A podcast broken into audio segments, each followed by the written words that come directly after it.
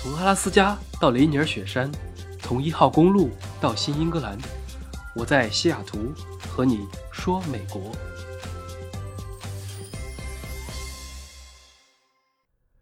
Hello，大家好，一月不见，甚是想念啊！我带着长胖的十斤肉回来了。其实已经回来一周了，一个月没开工作电脑，邮箱都要爆炸了，所以先处理了一些个人的事情。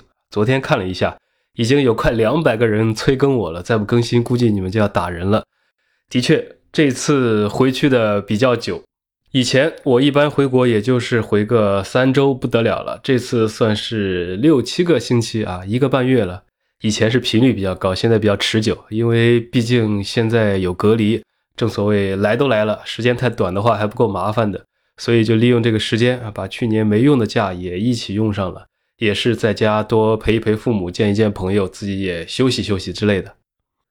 现在啊，很多人在美国动不动几年才回去一次，或者一些年纪大点的人有了孩子之后，因为小孩上学啊或者路上比较麻烦，就渐渐的回去的少了。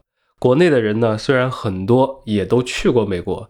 但是旅游和生活的区别还是非常大的，是两个完全不同的概念。我回去的还算比较频繁，对国内其实是非常熟悉的。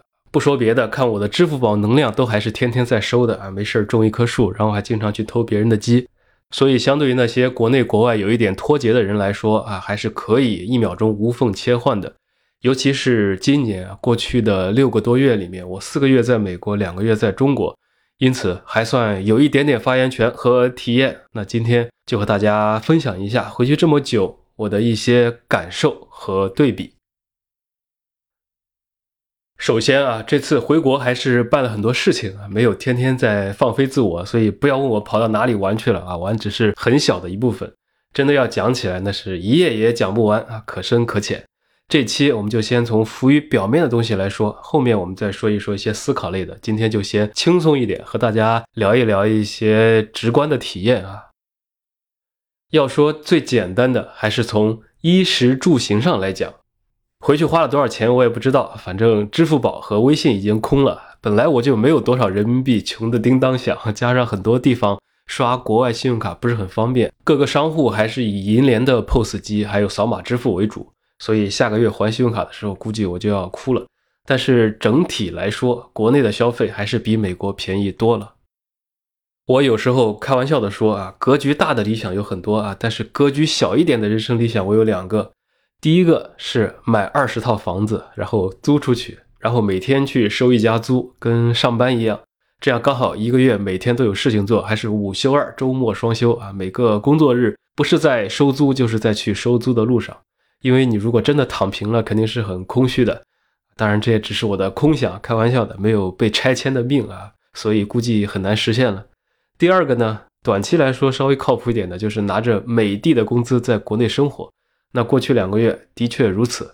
这样下来，其实你才能更好的对比两边的生活成本，亲身体验到底有哪些异同和哪些差距。衣食住行，那我们就先说衣吧，这个应该没有太大的争议。肯定是美国便宜多了，不是一点点。我其实是很喜欢逛的，不管是逛商场还是单纯的压马路。但是我很少在国内买衣服，因为确实太贵了。随便一件夏天的衣服，除了优衣库这些快消品牌之外，那种稍微带一点点牌子的，动不动就要几百上千。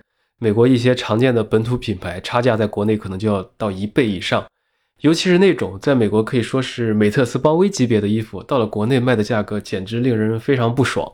运动品牌更是啊，如果你在美国的奥特莱斯买最基本款的一些，比如耐克或者 Lululemon 之类的，很多都是几十美元。休闲类的像 Echo、鳄鱼这种，放在美国也是几十一百刀。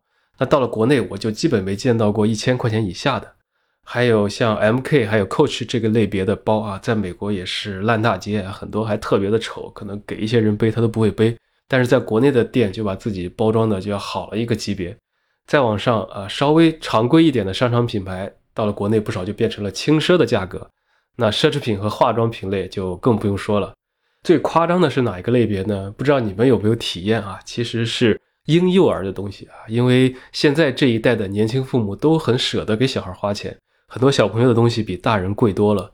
我是因为帮亲戚带了一些东西啊，所以就特别关注了一下价格，不管是奶粉类的，还是生活用品、衣服、玩具，甚至像乐高啊，所以养孩子的成本的确是高啊。是我，我也不想生，真的是有压力的。那可能有人会说啊，衣服类的主要还可以网购啊、淘宝啊，以及非品牌类的就便宜多了。是的，便宜的东西国内还是非常丰富的，但是美国的折扣其实也多，像几块钱的衣服也非常的常见。因此，在低价区其实算是打平的，但是啊，但是在衣这个方面，国内有一个巨大的优点是完胜美国的，并且打的是毫无还手之力，那就是国内的衣服要好看一些。美国的便宜归便宜，又丑又土，并且尺寸不见得适合亚洲人的身形。尤其是一些比较小只的女生啊，在国内或者日本或者淘宝买衣服都算是天堂了，因为美国的很多设计啊，一言难尽啊，懂的都懂啊。别说女生啊，我都觉得不好买。除了基本款之外，很多真的是非常非常的丑。我之前有个朋友，女生个子比较小巧可爱一点啊，一米五几。她一开始在美国根本就买不到衣服，只能在国内买了带过来。但是也有个好处呢，就是它在美国可以买大同款，就是童装童鞋的最大号。它作为成年人穿正好，尤其是一些品牌的外观是一模一样的，那同款还比成人款便宜的多，所以这种就很划算，也算是发现了新世界。另外，比较大号的在美国肯定都相对好买一些，但是整体上来说啊，衣服方面一句话，价格上美国胜，但是在选择的丰富性上国内胜，这个应该还是比较明显的。说完一啊，接下来十。吃这个事情我就有发言权了啊！我现在身上穿了一件健身的时候穿的衣服啊，之前还有一点点宽松，现在已经快变成紧身衣了。为什么？不是我肌肉增多了，而是回来之后一上秤，整整整整胖了十斤。不要笑啊，不要笑！但是这些也都是意料之中的。我每次都这样，回去胖十斤，回来再疯狂锻炼几周，就可以很轻松的掉十斤，因为都是虚的，来得快，去的也快。再加上我比较气人啊，我是一胖先胖身上，但是一瘦就先瘦脸，所以外观上不是很明显啊。机智如我，肉只长在该长的地方。那这次回去，我在一线城市、二线城市、三四线小城市都待了一下，大吃吃了一些啊，苍蝇馆子、地沟油也吃了不少。我们还是不讲虚的，直接举例子。这么说吧，选一个城市啊，如果以上海为例。假如你每顿都在商圈里面的商场里吃，那也就是一顿正常的饭，人均如果要接近一百的话，那基本上就跟美国持平了。国内吃饭现在还是比以前贵多了，大家的体验肯定也很深刻啊。你小时候去吃一碗东西和现在去吃一碗东西，那价格有些东西可能翻了两三倍了。当然，你也不可能顿顿都在太古汇或者来福士吃。如果你经常也随便去公司楼下或者小区楼下随意吃个套饭。偶尔再去全家啊，中午买个便利店的饭，那基本上可以说是一比二点五或者一比三左右，相当于国内啊三四十美元吃一顿日常便饭啊，美国十美元左右。如果你在二线城市或者大部分省会城市，其实，在商圈里面吃都差不多，都要贵一些。但是很多街边小馆子，还有在小城市里面，确实还是便宜的多，生活成本明显就低了一大截，不是一点半点。外出就餐的成本，中国还是比美国低了很多。还有就是一些全世界连锁的餐厅，就可以很简单直接的来个对比。有些是能够达到一比六的购买力的啊，比如说星巴克，国内三十，美国五块，其实就是一块钱可以在国内当六块钱花。那比如麦当劳一个套餐也差不多。但是反过来，某些东西美国是要贵一些的，就像你去喝一杯 COCO 的奶茶三兄弟啊，国内不到二十，美国五六刀，那就是美国贵了。所以我在国内喝奶茶都要喝吐了，有时候一天能去三次喜茶，简直了。但是国内现在的奶茶确实也越来越向八宝粥的方向发展啊。其实我还是最喜欢喝最简单的、最直接的那种传统奶茶。同样的道理，还有一些美国的街边快餐到了国内，价格反而直接翻倍。即使你考虑到汇率，也比美国要贵了一些。比如像 Shake Shack、卡乐星啊、Popeyes 等这一类的快餐店。所以这么整体平均下来，国内吃的啊，前提是日常的吃啊，不要吃那些花里胡哨的，也不要顿顿稀饭咸菜啊。我个人感觉啊，也没有什么数据支撑，就是我的体感，不是一些人理解的，说美国挣十万就相当于国内挣六七十万，或者美国十万就等于国内十万，其实都是要折算一下的，不能看汇率，还是要看实际的购买力。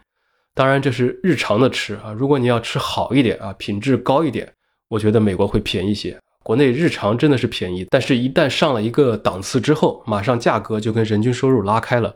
比如说最简单的，你在国内吃一家米其林一星的餐厅，可能就要比美国贵一些。还有食材类的，比如说你要去吃一下和牛，或者一些品质高一点的海鲜类和肉类，那国内的价格比美国就贵了不少了。刚才说的这些对比的前提都是你出去吃啊，下馆子。如果去超市全部买菜买肉，然后回家自己做，美国的成本其实一下就下来了，因为国内的人力成本相对比较低，外面吃饭不见得比家里能贵的特别多。但是我在美国的日常生活中，如果出去吃一顿，把这个钱换成我去超市买菜，可能就可以吃半周甚至一周了。那差距在这里就比较明显了。我这个人是特别爱逛超市的，虽然有时候什么东西都不买，甚至有时候还去看一下那种菜市场，就是小时候那种不怎么干净的菜市场。简单的对比呢，就是国内的肉比较贵，美国的菜比较贵，这个可能很多人也都知道啊。但是也是相对的，基本上美国的鸡肉最便宜，像一般都是一点九九一磅，好一点的两三美元。接着呢，猪肉是四五块钱啊，接着是牛肉六七块钱、十几块钱都有，不同的位置品质不一样。整体来说，美国的肉类和海鲜还是比国内便宜的。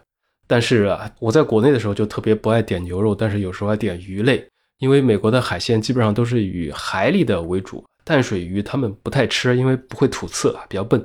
再加上美国超市百分之九十的鱼都是先杀好了放到冰块上的，或者说在大海上远洋捕捞了之后立刻低温急冻。所以如果你想吃活鱼，大概率只能去中国超市买了才能现杀现吃。因此，如果你喜欢清蒸啊或者淡水鱼，那国内就比美国方便多了，不管是价格上还是便利性或者口味选择上。我记得去年我在西雅图的某家中国超市买活鱼啊，一条鲈鱼大概价格是六块钱一磅啊，再乘以重量，觉得还是有点贵的。可能你看数字觉得不贵，但是它其实跟牛肉是一个价了。国内的话，鱼一般比猪牛羊还是要便宜一个档次，尤其是草鱼、鲶鱼、黑鱼这些。所以当时我一看，这也太不爽了，于是一气之下买了一个钓鱼证啊，二十五美元一年。然后又花二十块钱去沃尔玛买了一套鱼竿，就直接去我家附近的湖里面自己钓去了。美国钓鱼其实很有意思啊，国内感觉都是老大爷和中年大叔在钓，那美国钓鱼其实是一项运动，大部分人都是钓了玩啊，钓了再放回去。具体在哪个湖哪个河能钓哪种鱼啊？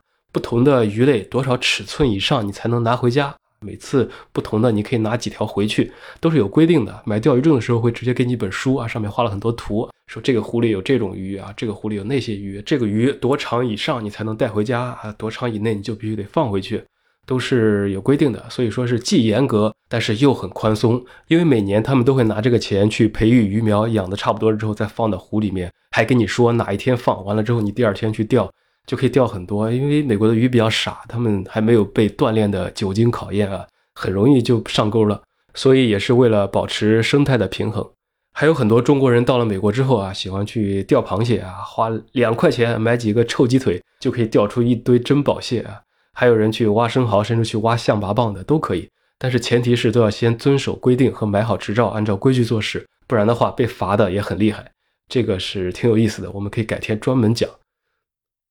总之，吃的方面，价格上来看啊，如果是日常饮食，国内肯定还是便宜的，按照一比三比较合适。那小吃类的地摊零食估计可以一比六了，比如说你弄个鸡蛋灌饼、煎饼果子、臭豆腐之类的，就便宜的多。那好一点的食材，美国可能便宜些。超市购物，然后在家里做饭，这个可能就真的不好说了啊。如果你顿顿都吃素啊，那可能国内就很便宜。但是你如果顿顿都吃肉，美国可能便宜一些。但是总体来讲，价格上。还是国内胜，丰富性上国内完胜，食品安全上可能美国略胜一筹。我这次回去啊，最北去到了东北，最南去到了三亚。当然，三亚也是东北省三亚市啊。三亚的东北人已经完全超过本地人了，延吉大冷面到处都是。那最西应该是成都啊，没有走得太西。最东是上海。不是我故意到处跑，我是完全遵守了所有的政策的，并且隔离了十四天，加上居家了七天，以及各种核酸检测之后，才开始去公共场合。还是比较自觉的，也一而再、再而三的拒绝了很多听众或者粉丝的见面啊、吃饭之类的热情邀请。毕竟疫情期间重在自觉啊，希望大家不要见怪。所以我见的都是熟悉的人或者家人朋友聚会比较多啊，都是些不怕被连累的。当时我就在想，退一万步来说，虽然我打了疫苗，也做了很多次核酸，如果真的一个月之后还阳性了，那可就搞笑了，因为流调一拉出来。沈阳大叔吃鸡架，广东阿婆吃早茶，那戴老板一直在吃饭，我估计可能就要上热搜了。所以还好，我其实是比较有信心的，毕竟打了疫苗还能潜伏一个月还不被测出来，再加上我本身又很喜欢戴口罩，因为戴着口罩有安全感啊，你可以放心的偷看别人。在这种情况下，如果还能中招，那也是天选之子了。所以其实还好，自从打完疫苗，并且测试过我自己体内的抗体浓度，还做了几次核酸之后，加上我根本不怎么接触陌生人，所以我还是非常有信心的。在美国一年，我每周都去两到三次超市啊，那餐厅吃饭也经常出门，该干嘛干嘛。日常生活除了戴口罩之外，就没受到什么影响了。再加上国内的防疫政策更加的严格，零容忍，所以就一切还好。我对这方面倒是完全的不担心。那在这种情况下，本来我家里做饭就还比较好吃，加上各种同学聚会、家庭聚会啊，还有人结婚啊，还有朋友约饭啊，以及没事就去探探店吃点新开的东西，再加上欧洲杯期间偶尔还约个夜宵、喝个夜啤酒，我的口味还是比较杂的，接受度很高，很少有我特别讨厌或者说完全没法吃的东西，因此啊，自然就理所当然的胖了一些，属于完全是咎由自取。那这就是关于吃的方面。回到主题啊，回到主题，差点跑题了。我们啊继续对比，下面说完衣食啊，就是住和行了。这个还是要分情况看。总体上来说，住的方面，美国大件便宜，国内小件便宜啊。什么意思？比如说你买个房子，买个车子，同样类型或者品牌的，你在美国一线城市买一个别墅，和在中国一线城市买一个别墅，你在美国买辆好车和在国内买一个同样的车型，美国大概率是比国内便宜的。这是大件。但是小件呢，比如说装修、软装啊、人力啊，或者家里请个阿姨或者洗个车、搞一点配件，那还是国内便宜的多。比如说我这趟回去的时候啊，有一次要去给房子做卫生，直接就在天鹅到家上面找了一个阿姨，四十块钱一个小时啊，一次三个小时一百二十块钱，全部搞定，既方便又价格便宜。那同样的事情在美国啊，大概率我估计就自己干了。所以有时候很有意思，你看中国人到了美国啊，家里的东西别的没多，但是工具的数量。有时候会直线上升，还有我特别喜欢去看房子，就是售楼的小姐姐最讨厌的那种人，只看不买，有时候还要喝杯茶、吃个点心再走。那国内这波行情，不同的城市多多少少都涨了一些，只是轮动的方式不一样。那美国房子均价最贵的房可能是湾区，还有纽约的一些地方。那国内最贵的或者均价比较贵的啊，也是大湾区了啊。那两百万美元可以在美国湾区买个小黑屋。一千万人民币啊，在深圳可能也能买到比较普通的房子，但是美国的三十年房贷利率才二点七五，我的信用记录比较好，所以我的房贷利率甚至才二点三七五，是非常低的。这个融资成本对于你的杠杆来说就非常好了。那国内是五点几啊，不同的地方还有限贷限购的政策，加上户口，那国内让一个年轻人啊赚到一线城市的首付，难度就不知道比美国高到哪里去了。所以从买房上来讲，美国的买房难度。是要容易一些的，但是从投资的角度来看，升值上就不好说了。你十年前在国内任何一个发达地区买房，只要不是买到那种变成鬼城的地方，大概率至少都翻了一倍以上了，好多地方肯定好几倍都有。但是美国的房子可能也就好的地方才能翻一两倍。美国的房市还是更看大周期的，经济是在复苏、过热、滞胀、衰退再复苏这么循环的。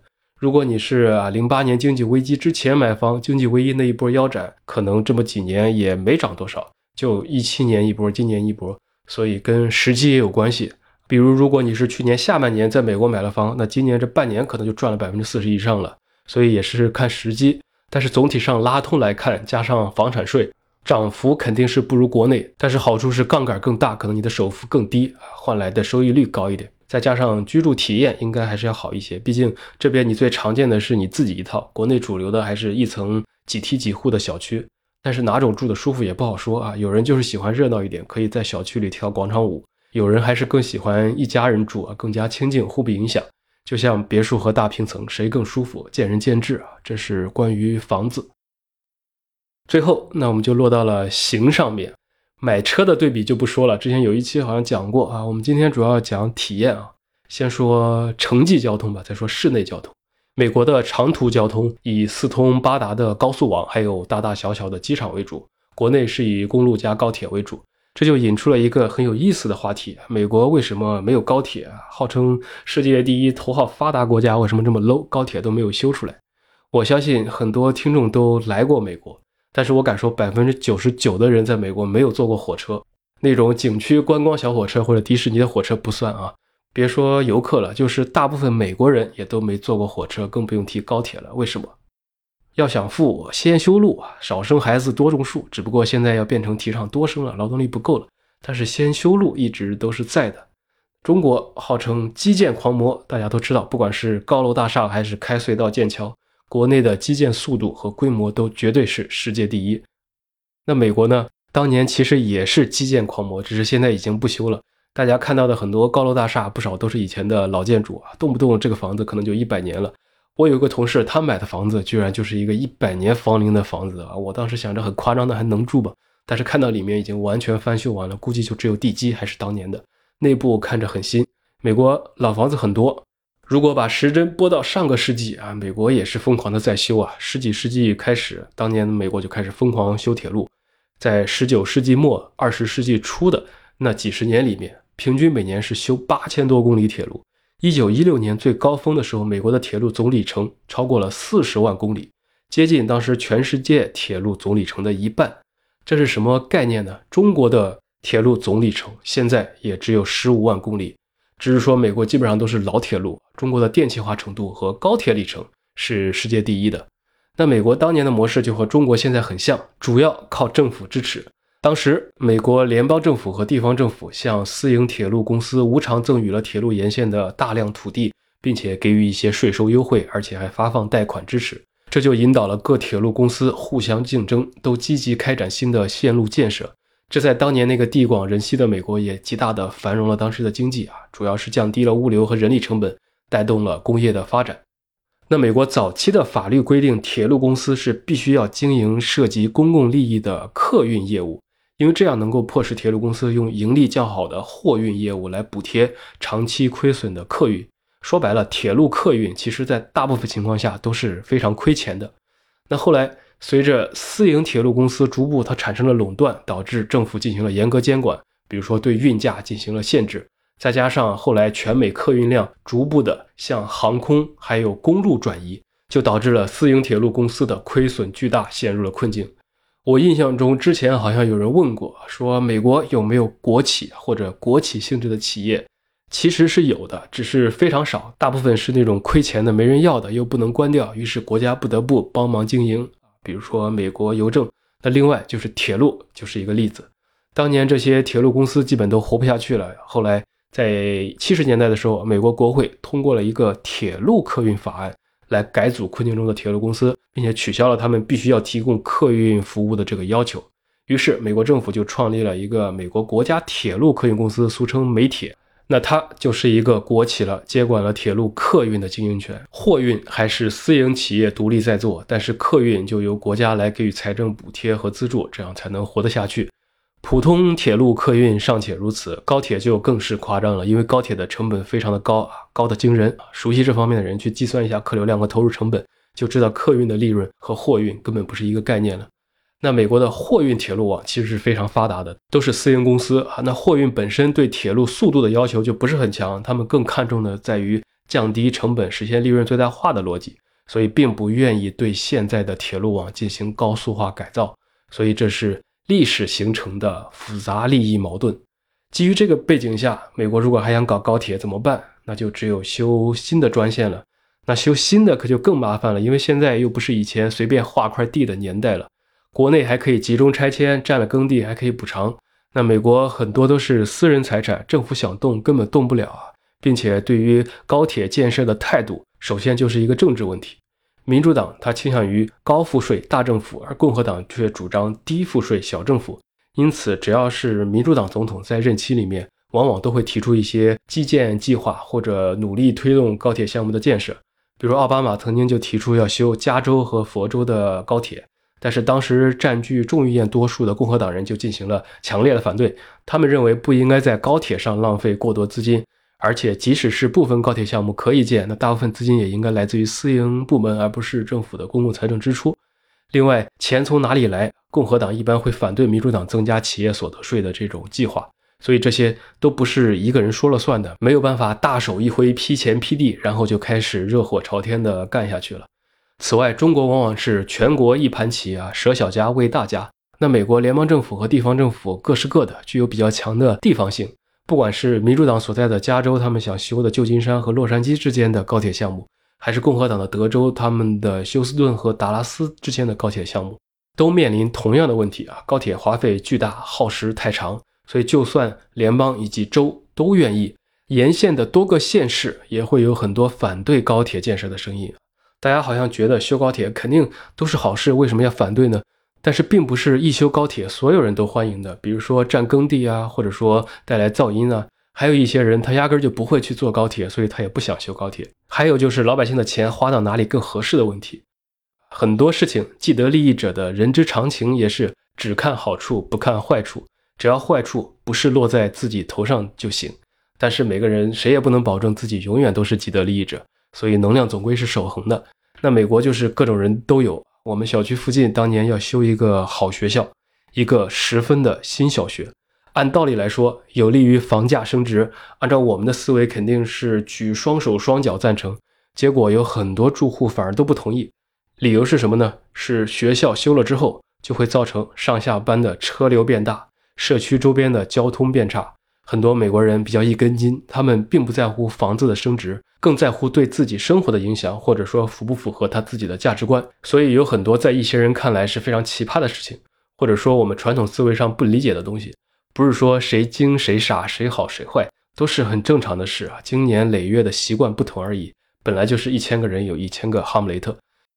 另外，大家也知道，美国是地广人稀的。在五十年代的时候，艾森豪威尔就签订了联邦公路法案，当时斥资一千多亿美元，历时三十年，兴建了美国的洲际高速公路系统，非常的完善。也就是说，基本上你能想到的地方都有高速。你现在来美国看到的这个高速公路网，在上个世纪五十年代就基本已经建完了，现在也就是修修补补。另外，作为车轮上的国家，早在几十年前，汽车的普及程度就非常的高。五分之四的家庭有车，并且平均下来不止一辆，加上油便宜，而且大部分高速公路是不收费的，就使得整个以汽车为核心的基础设施和服务系统非常的完善。还有就是文化上，美国家庭一家几个孩子，他们特别喜欢开车去旅游，一家人去 road trip 比较灵活，所以就习惯了。在最后，除了这种高速公路交通的完善性之外，就是美国的航空业了。大家一看那个航线图就明白，密密麻麻。美国所有的机场大概有两万个。虽然里面三分之二都是私人机场、小机场，但是公用机场也有五千多个啊！大型点的搞商业运输的机场是五百多个。一些感觉人都没有几个的偏僻的小地方，居然有时候一看都还有个小机场。那机票价格也比较便宜。如果高铁通了，我估计高铁票肯定是比机票要贵不少的。好，那除去这些一大堆背景性质的东西啊，说到底，天下攘攘皆为利往，最根本的还是美国去修高铁的红利无法形成利益回流的闭环。对于像高铁这样高投资、长周期、低回报的基础设施项目，比如说国内的地方政府，除了传统的那些枢纽之外，往往将高铁站设在较为偏远的城市新区，这样的目的就是能最大程度上受益于高铁沿线的土地增值，并且愿意投入大量资金与国铁集团合作建设高铁。尽管大部分的铁路线路本身产生亏损，但是它带来的高铁产业发展、效率提升啊、地价的提升，还有地方经济的发展的一些正面的溢出效应。就使得中国的各级政府都能够快速的达成共识，投入资源建设高铁。但是在美国呢，这个就基本上行不通了。由联邦政府控制的土地只有百分之二十八，审批就非常麻烦，加上法律诉讼繁多啊，沿线地方的经济发展又不一样，各级政府投入高铁的巨额资金很有可能面临拖沓的工程进度啊，或者不断攀升的预算啊，最终导致很难如期落地。所以，相对于成本来说，它所带来的红利。被每个环节瓜分之后很难回流，大概率就是一个亏本的生意。这也是为什么中国地广人广要修高铁啊，日本地少人多也要修新干线，欧洲呢地少人少，城市密度大，他们铁路很发达。美国地广人稀，反而是公路加航空模式。说到底都是国情，最根本上都是资源和利益最大化的一个分配问题。这个我们就不深入了，扯得有点远。那再拉回来，刚才讲到了衣食住行的行啊，是关于城际交通啊。国内的高铁就不说了，大家非常的熟悉，简直不能更方便，完全改变了人们的出行方式，尤其是四五个小时以内的出行啊，高铁的便利性不言而喻。那最后，如果回到城市内部出行啊，这两天滴滴比较火，但是滴滴不能讲，讲了又要被下架。中国和美国还是比较不一样的，关于城市的内部出行，但是其实都可以理解。美国还是以私家车为主，除了那几个公共交通比较多的城市之外，都是自己开车。西雅图算是公共交通非常好的城市，公交、轻轨都很方便，并且干净。但是我一年可能都坐不了一次，最多也就打车去一下机场，因为自己开车的便利性远大于成本，停车好停，路况简单，油也便宜，速度也快。国内有时候选择坐地铁是因为时间可控，比开车快。那在美国，如果你坐公共交通，大概率都是要比自己开车要慢得多得多。比如我去我家附近走路五分钟的一个超市买菜，都是经常开车去，因为从门口直接到门口，也不用担心停车问题，不担心堵车问题，穿着拖鞋就可以去了，全程一点路不走，经常感觉人车合一啊。但是在国内的话，我肯定就是走着去了啊，不说别的，出小区你就得出半天，加上人又多，还不够麻烦的。大家其实可以把在美国开车的频率想象成在国内骑电动车或者共享单车出行的频率，就是动个车跟玩的一样。我在国内能打车和地铁就基本不开车，那在美国是能开车就不坐公共交通，这是相反的。另外呢，国内的地铁的发展的确前几年也是火箭速度啊，很多城市道路都围起来在修地铁。我这趟回去就发现很多新线路都开通了，只不过今年开始也被叫停了。很多城市的地铁项目不再审批啊，背后的原因大家也可以想象。地铁的确是很便利，但是并不是所有的城市都要变成东京。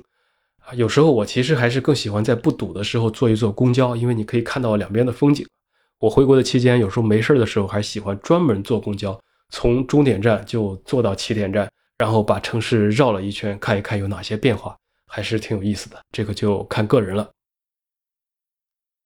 总之，上面今天说了那么多，主要就是关于国内和美国一些衣食住行方面的简单对比啊，吃的、穿的、住的、用的，生活日常交通出行其实是两种不同的方式和体验，真的可以说是各有各的好，所以每年才有那么多的人来来往往，用脚步来丈量不同的地方。今天讲了一些比较表面的东西，下期我们再来聊一些具体的感受和想法。确实太久没有更新了，很感谢大家的理解。在国内的时候，经常杂七杂八的事情很多，你感觉什么都没干，一天就没了。加上家里录音不是很方便，老是感觉背景里面有一点点噪音，因为小区里面的声音啊，或者路上的车声啊，始终听着有个底噪。那现在回来了，就会继续正常的更新，还是希望大家一如既往的多评论、多转发。感谢各位的收听，我们就下期再见。